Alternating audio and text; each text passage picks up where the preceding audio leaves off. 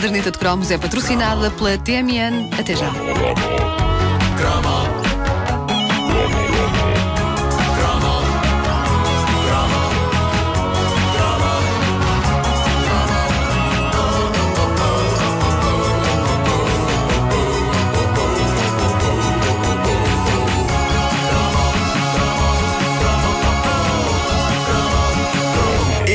Nunca fui muito de ter amigos imaginários. Os meus amigos eram bem reais, bem concretos, bem visíveis. Por exemplo, a dada altura dos anos 80, mais precisamente a partir do momento em que tive um computador ZX Spectrum, o meu melhor amigo era um baixote simpático e heróico a quem eu gostava de chamar Bomb Jack.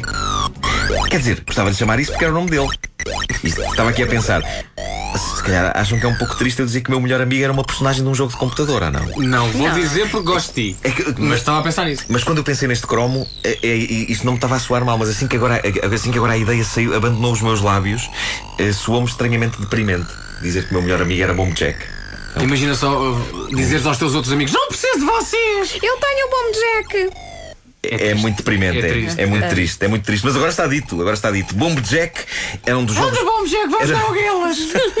Não jogas Bom Jack! Já, Bomb Jack, anda para par. Ah, anda para a mesa que a mamãe está a chamar, Bomb Jack. E ele. Bom, uh, Bomb Jack era, era um dos jogos mais importantes da era ZX Spectrum. Era um dos mais viciantes. A personagem que dava nome ao jogo tinha a particularidade de fazer aquilo de que outras personagens de jogos fugiam. Ele apanhava bombas com as próprias mãos. Inúmeras bombas espalhadas por ecrãs fixos que nós tínhamos de limpar de bombas antes de, pensarmos, de, de passarmos ao ecrã seguinte. Cada ecrã representava uma zona do globo, desde as pirâmides de Gizé. Não confundir com as pirâmides de Misé, que é aquele bolo com chocolate que se vende numa pastelaria da Brandoa, cuja dona é a sua Dona Maria José. Ah, desde as pirâmides de Gizé, dizia eu, que era o primeiro nível, até ao Taj Mahal, passando pela Acrópole, Bomb Jack estava ali para salvar o mundo das bombas. O jogo era fascinante, embora, como acontece em boa parte dos jogos, tivesse pormenores inexplicáveis de tão parvos. Por exemplo, os nossos piores inimigos, a malta que tentava apanhar-nos e impedir-nos de apanharmos as bombas, eram pássaros. Havia, havia uns pássaros que andavam lá pelo meio. Eram uns indivíduos com os capacetes também. Mas também havia uns pássaros teimosos que nos perseguiam como se fossem moscas atrás de mel. Não só isso, como nos encurralavam. A ideia do jogo podia ser parva, mas o, o raça das aves parecia que pensavam. Era um bocado como os fantasmas do jogo Pac-Man. Lembram-se disso? Sim. Um vinha pela frente, o outro por trás. Quando estávamos por isso, dá- dávamos por isso, estávamos cercados. Nunca Os- deu bom resultado. eles eram espertos que nem alhos. Pois não. Pois não. Quando isso acontece é muito chato. Bom. Foi preciso passarem todos estes anos para eu finalmente perceber qual é que era a história do jogo. Jogo esse idealizado no Japão. Aparentemente, e de acordo com uma das versões que corre sobre eh, o plot do Bomb Jack, a ideia era que terroristas russos sempre eles, espalhavam 24 bombas em cada local turístico, turístico do planeta. 24 bombas No planeta. Na, na, na, Põe as bombas frescas numa jarra. Bom, ah, e cabia a Bomb Jack desativar essas bombas e salvar o mundo. Ah, malditos russos com os seus capacetes e as suas aves comunistas amestradas. Incrível. Não, a sério, a paranoia da Guerra Fria atingiu momentos muito bizarros e este era um deles. E é também giro pensar que, em vez de usarem mísseis, os russos iam destruir o mundo usando bombas de desenho animado. A clássica bola preta com o pavio a arder. Sim, sim, incrível. pá, muito bom. Incrível. Seja como for, era um jogo incrível. Foi dos primeiros que eu tive quando recebi o meu muito amado ZX Spectrum e eu era viciado naquelas três teclas, porque a maravilha do Bomb Jack é que só tinha três teclas: N esquerda, M direita, Q voar. Voar não era assim tão fácil como isso, porque ele não se aguentava lá em cima. Ele subia, sim senhor, mas a dada altura perdia gás, vinha por aí abaixo. Os mais armados em bons podiam ainda usar o A, que fazia com que Jack viesse cá para baixo mais depressa, e o X para dar saltos. As coisas que eu tenho dentro da minha cabeça. Eu, eu sou uma pessoa muito triste.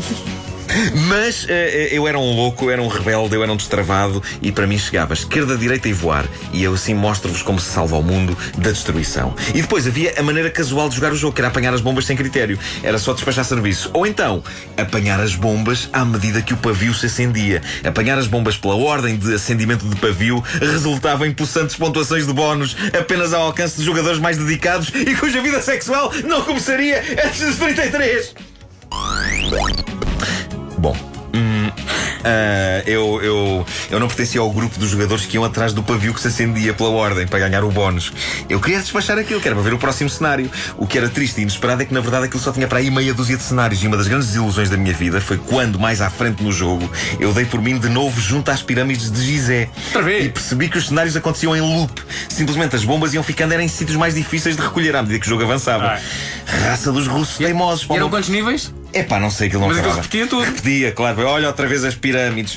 Uma pessoa dá-se ao trabalho de limpar as bombas ao pé das pirâmides e das esfinge. Passado um bocado já aquilo está cheio de bombas outra vez. Oh, O- Gisé, o lá russo, isso. o russo é uma pessoa que se entranha. Bom, a particularidade parva destas bombas é que elas nunca explodiam. Eu não sabia disto no início, por isso cada sessão de bomb jack para mim era uma experiência de arrasar com os nervos, porque eu sentia que tinha sobre os ombros a responsabilidade de não deixar que os maiores monumentos do mundo, as maiores maravilhas da Terra, rebent- rebentassem numa chuva de pedra e cacos. Mas na verdade, as bombas nunca explodiam. O único risco que se corria a jogar bomb jack era que os maus nos apanhassem. Maravilhoso era quando aparecia um comprimido a voar com a letra P impressa, porque isso era de sonho, porque quando apanhávamos isso, os inimigos ficavam congelados e inofensivos e tínhamos uns segundos para os apanhar a todos e ganhar uma quantidade jeitosa de pontos, que era uma compensação para depois só vermos o corpo de uma mulher aos 33 anos.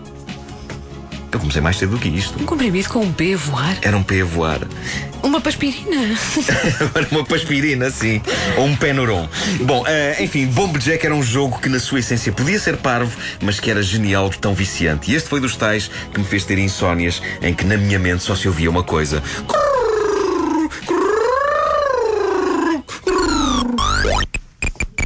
Era uma rola. Mas em compensação. Não.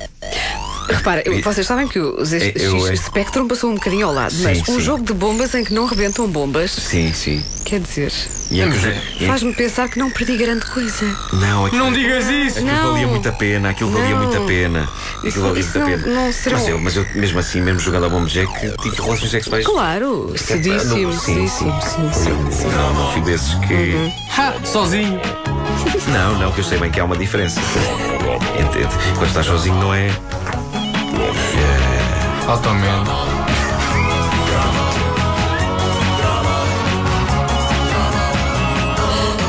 E a caderneta de cromos é patrocinada pela TMN. Até já.